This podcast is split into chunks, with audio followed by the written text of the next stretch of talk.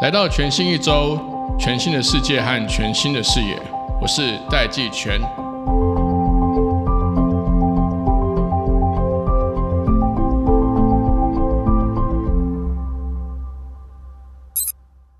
欢迎各位听众回到全新一周，我是戴季全。我们今天呢，继续来讨论台湾整个国家的这个数位发展蓝图。那我们很荣幸邀请到这个前交通部的部长林佳龙林部长，部长你好。哎，季前还有各位朋友，大家好。好，我想要先问一个问题，我都好奇很久了。嗯，就您卸任之后啊，小英总统有邀请您成为这个无任所大使。嗯，那他是希望您专责去推动数位新南向的这个工作。嗯。我我自己很好奇啊，哎，这工作有薪水吗？这个是呃义务职啦，哈，当然会动用到一些政府啊，因为在推动政策的资源，但我本身是不领薪水，不领薪水。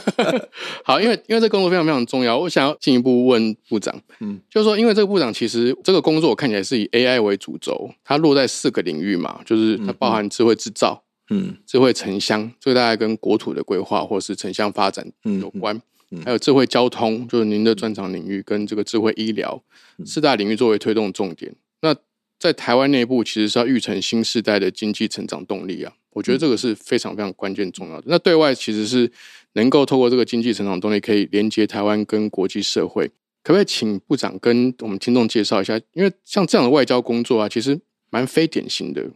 这样的工作对我们的重要性是什么？因为像疫情，我们推动很多智慧外交啦，有没有什么心得可以跟大家分享？呃，确实啦，以后的外交哈，其实已经不限制在只是地缘政治，其实在经济面越来越重要，特别是数位时代的来临。对，那我们也看到，就说啊，美中的抗衡啊，甚至这个疫情的冲击哈，其实全球产业链都在重组。那台湾其实在这里面啊。具备非常多优势，所以我们怎么样应应哦？现在所谓的印太战略，对，那台湾不只是人家的棋子，台湾应该可以利用这一波好，不管是地缘政治的抗衡，还是数位经济哈的一个转型，找到一个好我们的战略地位。那在蔡总统好从二零一六年。第一次当选之后，其实还有两个最重要的政策，对，但这两个政策是并没有很好的链接。一个是五加二产业创新的方案，就我们讲的所谓数位国家创新经济，后来包括呃智慧岛屿。那另外一个是所谓新南向的政策，是，但是这个又比较限制在啊过去的贸易跟投资，哦，当然强调哦就是人的连结。本身哈，其实这两个政策整合在一起是会发生更大的中效。是，也就是说，数位科技所驱动的产业创新，再加上我们的新南向，那这个时候跨越我们对国土的想象，因为数位是有它的外部性，对，好，它是可以扩张我们的数位主权，对，没有数位呃领土，对，那这个就需要有一个对内政跟外交都熟悉，而可以去做一个平台。好，来整合产官学研，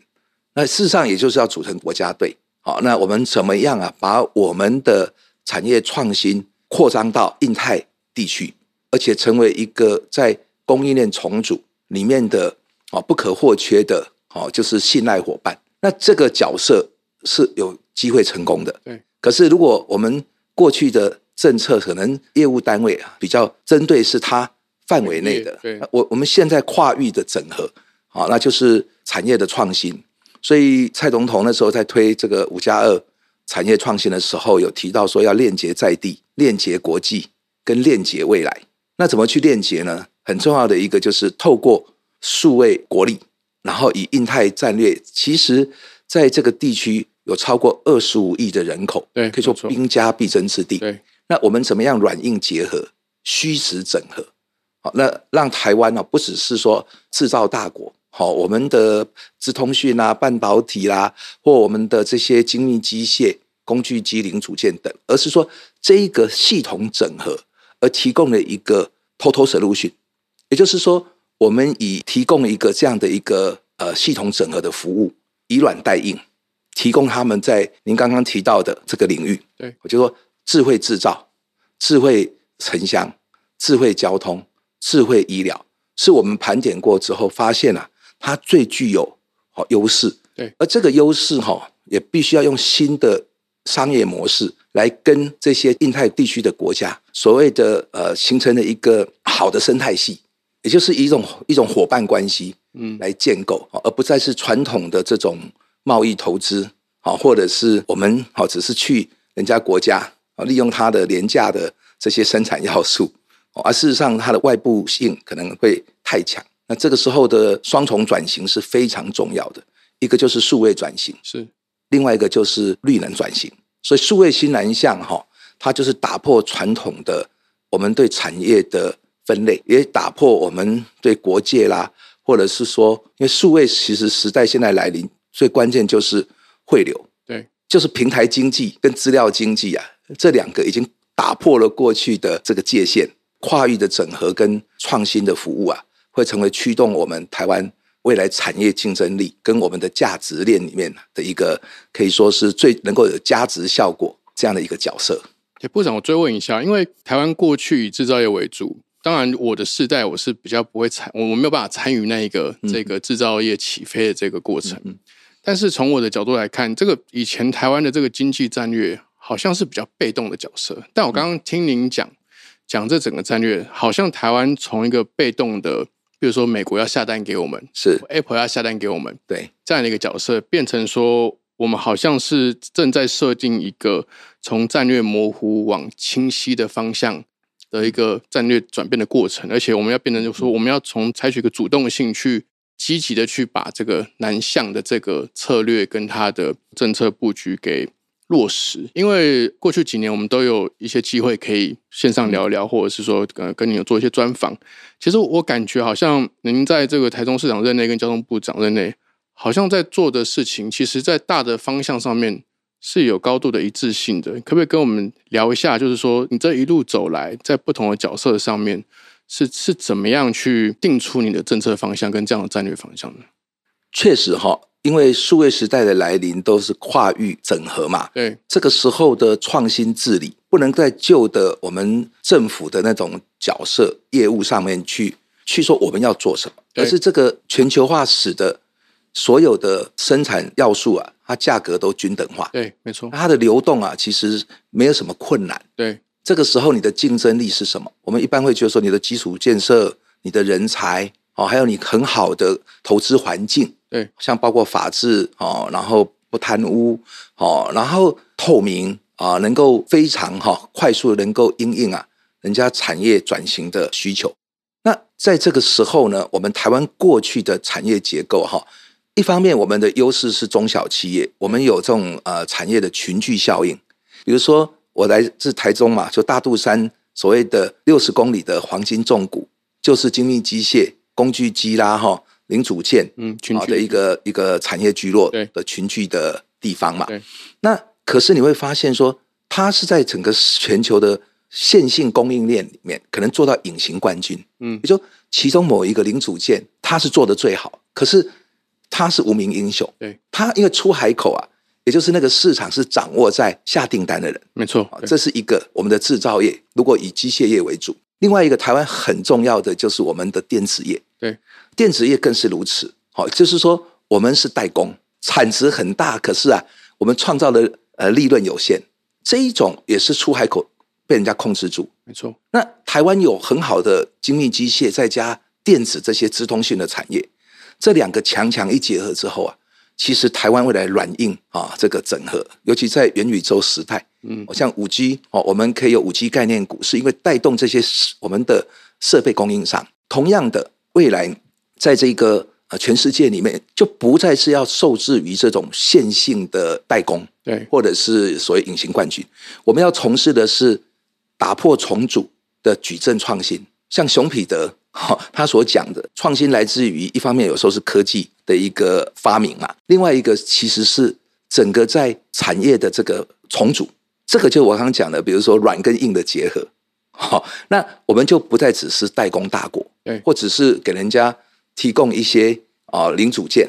那这个时候台湾有没有提供一个系统整合商？然后整合跟优化，其实我们有个很好的内循环经济的市场。对，台湾没有大到很大，但是它也不小。没错。所以任何的事情在台湾，如果能够被有一个应用，不管是制造或服务业，就可以输出。可是我们过去各自为政嘛。好，那我过去在台东市长的时候，好，我就比较注意到所谓的创新治理里面有两个很重要的部分，一个是跨域，一个是数位。我在台中市一方面在水水南，啊，这个经贸园区，就水南机场迁走之后啊，我就去推动水南智慧城，所以是以一个 total solution，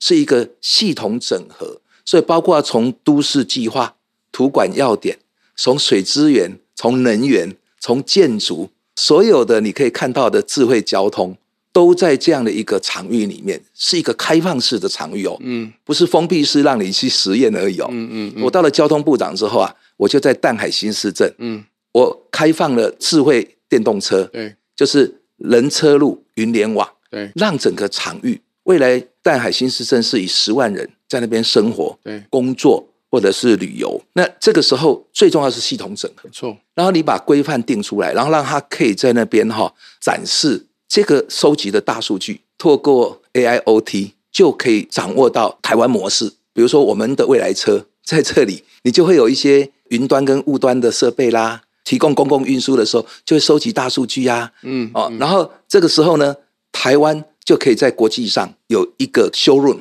这样的一个整合的系统。我们就这样子以服务来带动背后，我们台湾又是制造大国，我我们会赚到的是一个创值啊，就比较高附加价值的一个经济。在交通部长啊跟台东市长这个任内，其实在智慧交通上哈，是城市治理，还有我在交通部的时候，面对五 G 时代，我们大量的来做一个驱动力。因为为什么呢？因为其实交通是会涉及到移动，对，它就有碰撞。对，会有安全的问题。对，那交通更是这些大数据的资料，必须要怎么样去好好的能够做到帮助我们安全以外，其实它可以提供一个很大的资料库，可以透过 AI 分析啊，让我们智慧城市哈，在交通如果说这个公共运输做得好的时候，其实就带动整个智慧城乡的发展。没错，没错，没错。部长，因为我每次跟你谈呢，我心中都有个感觉，嗯，我觉得你对政策的思考是很细腻的。就其实，不管是从大的战略方向，其实我我当然不太确定你的整个政策的行说过程是 bottom up 还是 top down 的，就是当然也可能是双向都有并行的。因为从您刚刚的这个这个分享里面，其实我很强烈意识到说，台湾的这个经济转型，它并不只是产业类别的转型而已，它其实根本是经济发展战略上的转型，也就是说化被动为主动。对，所以这个这个事情当然会影响后续投资的方向。甚至以前我们可能投资的是设备，未来我们更多投资要投在人身上等等的。那这个这个会让我很进一步的好奇啊，就是说，我回想您在接任台中市长的时候，其实你一当选，你很快就成立了数位治理局。对，就即便到现在，数位发展部或数位部，我是现在还在 挣扎。对，本来是说五月要开始运作，然后我看新闻又说要延到六月，可能要延到七月。出现什么问题我不晓得啊，但是很明显的就是您在台中市场任内成立的数位治理局，嗯，是比现在中央政府行政院成立数发部要早非常多年的。是那那当然，后来您卸任之后也担任大肚山的这个产业创新基金会的荣誉董事长。您就这些这个职务经验，是不是可以跟我们分享？在比如说在政府内部的这个数位协作的这个经验，你要怎么从公务机关协助产业转型？因为其实你在交通部的时候也有成立一个。交通科技产业汇报，嗯，对，这个其实都留下了非常多好的机会。像我们之前有一次有有这个机会去访问工研院的机械所的所长，就是他在研发台湾完全自主开发的自驾车、无人车，嗯嗯，然后那个是一个非常好的乘坐经验。他其实就是很大方的、很明确的讲说，如果不是这个部长在任内有这样子的一个产业汇报的一个办公室的设置。它这个车是没有办法在现行法规下是没有办法去研发的哦。是，所以您觉得从公务机关去协助产业转型，你觉得做得好或做得最辛苦的部分是哪一些？那在数位化政府或是产业转型，有没有什么实际的案例可以跟我们分享？好，其实您刚刚提到我在台东市长有成立数位治理局，是全国首创，没错。那我也在推动智慧城市，我从都市计划，从基础建设，基本上这就是我刚刚讲创新治理啊。对，一方面是要跨域，同时要数位科技的应用，蔡英文总统在二零一六他上任之后，其实我们的经验啊，就是数位治理局，其实科技部跟科技政委是都都有看到。对，所以为什么后来在二零一九年的时候，好，蔡总统开始抛出说要成立这个呃数位发展的主管机机关啊，然后到了呃两千二十年，他五二零就职演说，他就宣布要成立数位发展部。对，我们这一群人是从台中市到整个呃行政院，我们都有参与。是，所以我我是串联其中的一个人。是，那现在就是其实政府最重要的是 open government，open data。那这个不是就是你一定要把它数位化、智慧化的应用这一些大数据，对，还是变成 AI，嗯，好，的一个应用，好，这个时候才会变成真正的智慧化，对，不然的话就是一堆过去的资料，对，所以我在台中市长也好，交通部长也好，或我对于呃中央政府哈啊行政院跟呃蔡总统，我大概的建议都是说打破条条块块，是。我们政府自己内部要整合。嗯，比如说对市场上的客户来讲，他不会管你公司里面的构造嘛，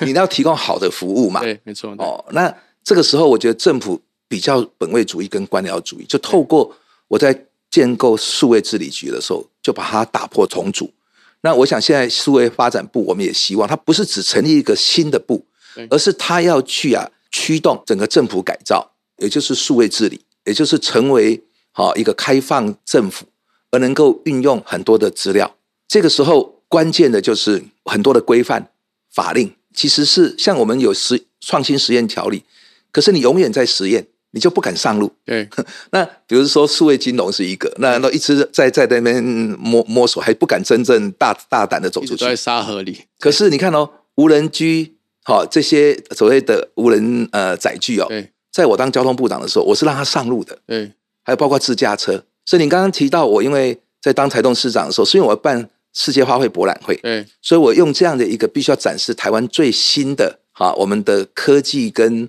创新嘛，让自驾车好，就包括你讲的工研院团队在台中的水南智慧城可以开放的在那边，那同样的让这个创意呃能源他们的电动车可以去走花博的路线，因为一走之后呢，我们不能说哎活动完了就停了嘛，对，那那这个路权对。我就给他们，我就留这个，就有诱因，对，不然他们投资这么多，对，啊，那只是为了一个半年的呃展览吗？啊，所以我事实上都不断的用方式去突破政府的一个限制，政府的数位治理，哈，政府就是最大的服务业，对，那我就讲说，交通部又是政府里面最大的服务业，没错，每一个人出门都跟交通有关嘛，错，哦，交通部其实涉及到的是铁公路，好，还有这个呃呃电信、邮政。气象到观光，我在交通部的时候，那个交通科技产会汇报有十二个小组，有智慧物流、海空港，哦，有这个交通大数据，有这个所谓的创新实验条例，还有像轨道以及呢观光，其实都是数位科技导入。那你说数位科技导入是什么意思？其实就是利用数位科技解决问题、创造价值。政府是一个最难转型的。一个很就是官僚组织啦，组织对。那我在民间哈，我我这一阵子当无人所大使，大量去拜访了很多的产业，所以我出了一本科技特派员，对，还在 LINE 的 TV 上，现在点阅率有超过百万人，对，好，大家可以去看。网红，我跟 成为另另类网红了哈。我跟呃十二家这个大的这个 CEO。包括红海的刘阳伟，海达电的海英俊，友达的彭双浪，是啊，宏基的陈俊胜，也包括延华的刘克正等。啊，我们就是在那四大领域，就智慧制造、智慧城乡、智慧交通跟智慧医疗。所以您刚刚提到说，好，我们在台湾练兵好了，我怎么样把国家队带出去？所以我们就成立了一个科技顾问团，请宏基的创办人施正荣来当。我们的总团长是，那我们就把这一阵子我们整合出来，哦，就是十二家大家的，然后还有二十六个中小企业，哦，啊，另外就是在交通部还有台东市长任内，我们大概有三百多家台湾的隐形冠军跟创业楷模，这里面几乎什么都有。哦，像伟创它就有伟谦、伟玉，对，然后它现在就跟中华电信又合作，然后又呢，另外呢又跟着一个呃中国医药大学就有智慧医疗啊在处理。啊，现在现在那种远距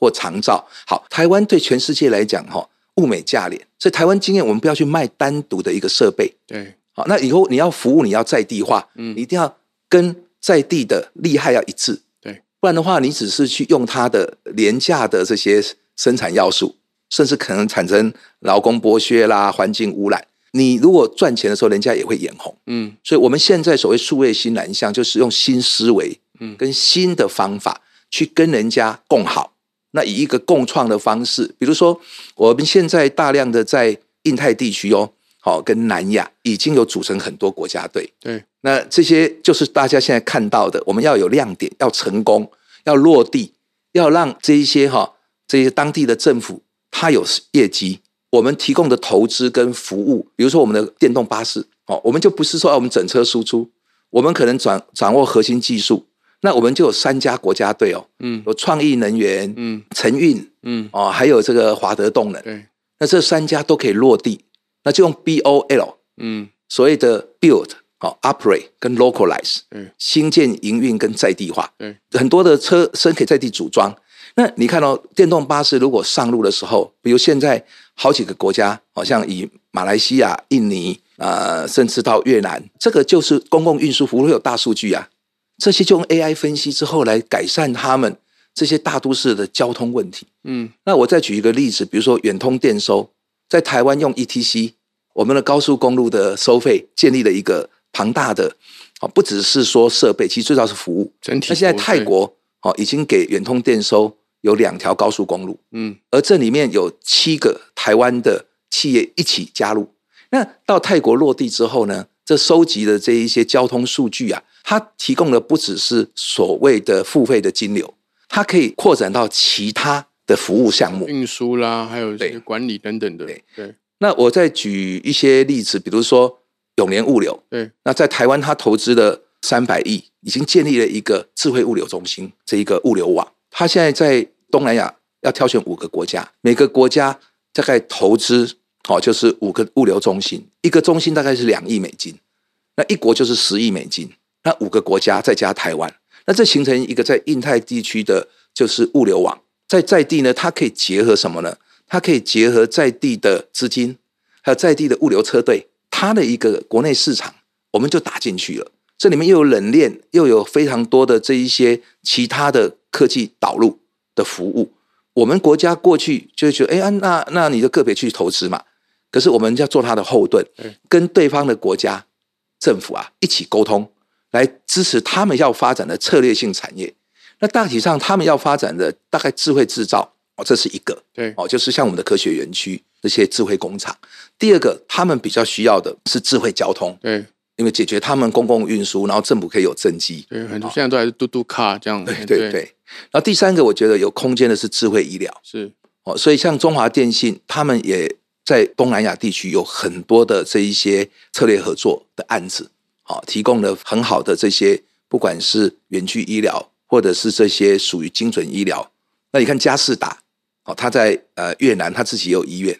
哦，所以嘉士达就是很典型的哦。在陈其宏董事长的领导之下，他的矩阵创新，所以他透过投资并购还有研发，其实他很快就组织一个可以在当地提供 total solution 的服务。那你说医疗这种事情哈，你要在当地做是很难的，因为它是特许，它有高度监理管制，没错。所以你一定要跟他们合作。所以我就发展出说，台湾过去说想要做 B to C，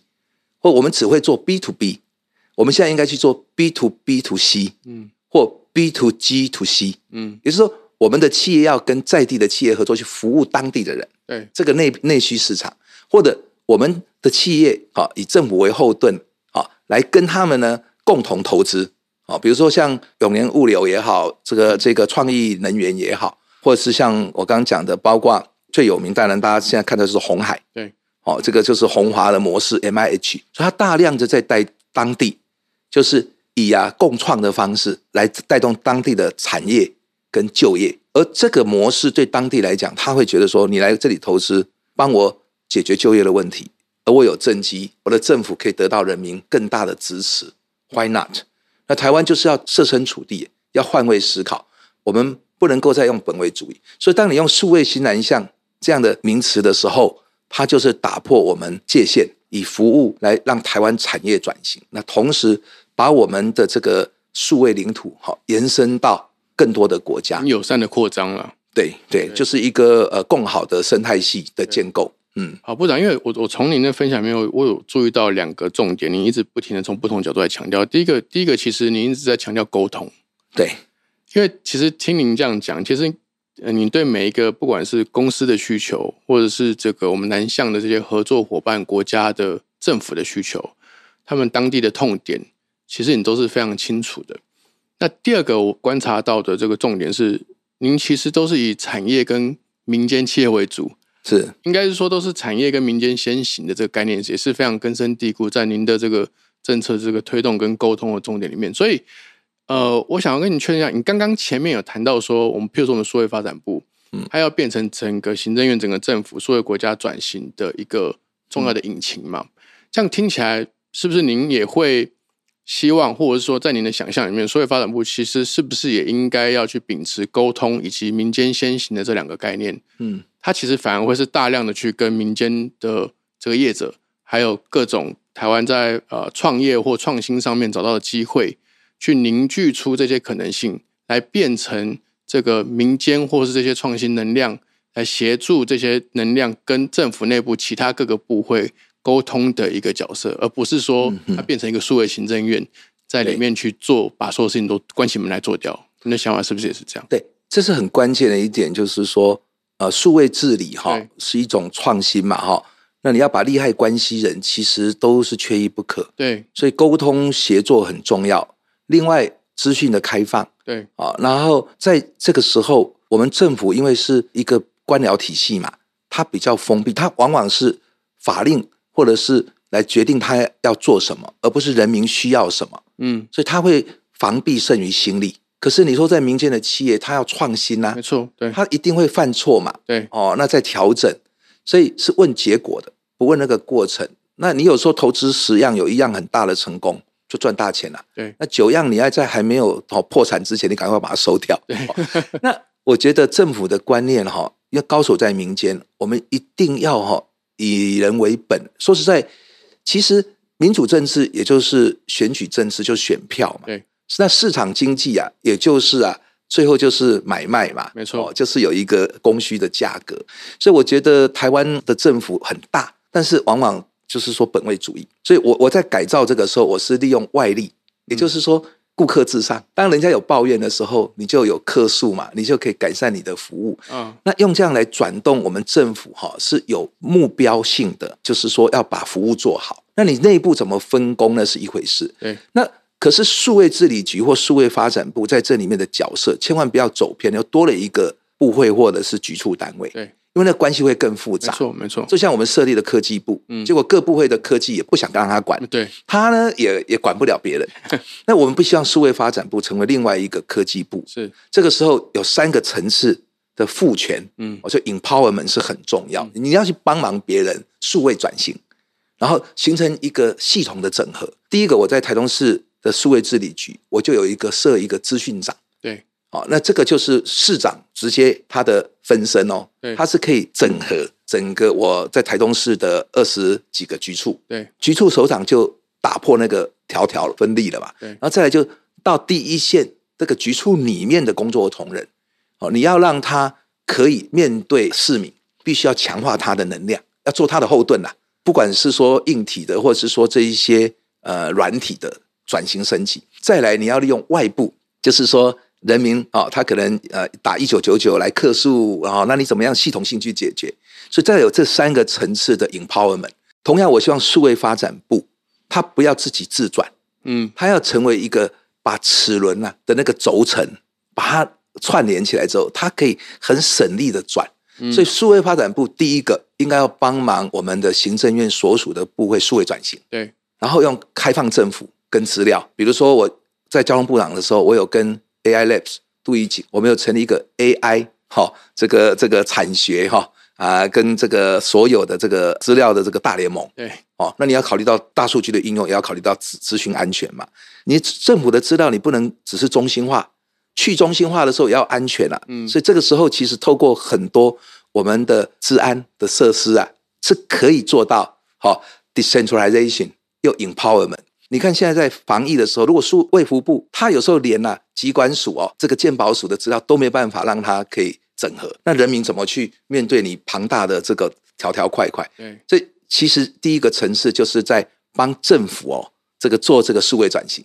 第二个呢，这是让我们政府跟外部的时候，第一线的这些工作同仁，他必须要你要也是要强化他的服务能量。那这个时候界面你就打破了那个政府跟这个社会的或或经济的界限，然后最后第三层，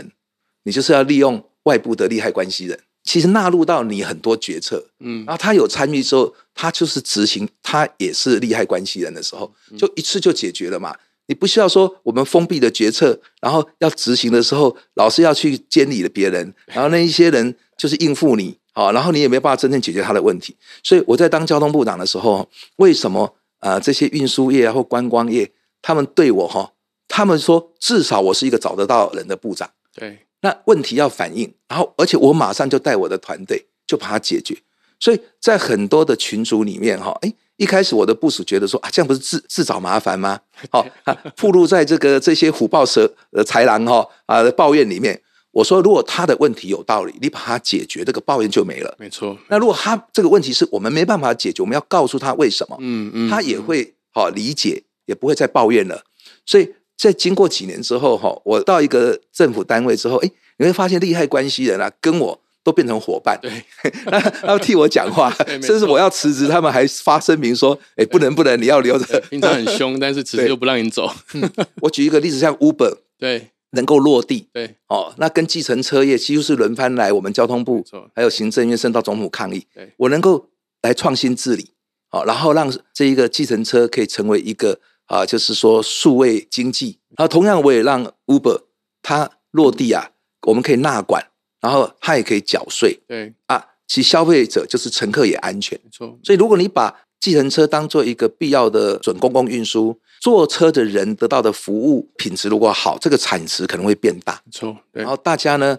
把饼做大之后呢，那 Uber 这一万多台车也落地了，在地的计程车也数位转型了。然后中间的车队，大家也更良性的竞争。没错，所以比如本来一开始反对的台湾大车队啊，他很反对 Uber，把它合法化吧。那他后来也是受益者，因为他也得到了很多纳管之后的计程车的司机，加入他对台湾大车队。那其他的车队也有，那我们就形成一个好的竞争秩序。是，然后让产业的这个环境好之后，我想乘客喜欢，大家就会赚钱嘛。我还记得部长当时定调是说，应该要以消费者的利益作为最优先的考量。是因为其实当时大家就在吵的，其实反而是有些人会说啊，Uber 是新创啦，应该要以 Uber 的利益为主要考量。而有些人就是吵说啊，应该要以这个这个车队传统的计程车车队，嗯，他们有符合台湾的法规啦，该缴的这个税有缴，应该以他们的利益为最大考量。但其实。部长反而当时就点名了，其实真正重要的这个最重要的利益，其实是对我们的消费者，对我们的台湾的国民有最好的这个考量。的去配置的这个措施才会是最好的措施。我觉得事后来看，部长当时的这个定调其实是对的。今天非常谢谢部长跟我们花时间分享您对整个数位治理跟数位发展。今天非常谢谢部长来到我们节目中，也谢谢各位听众们的陪伴。那请各位继续收听全新一周，来迎接全新的一周。谢谢大家，谢谢部长，谢谢大家。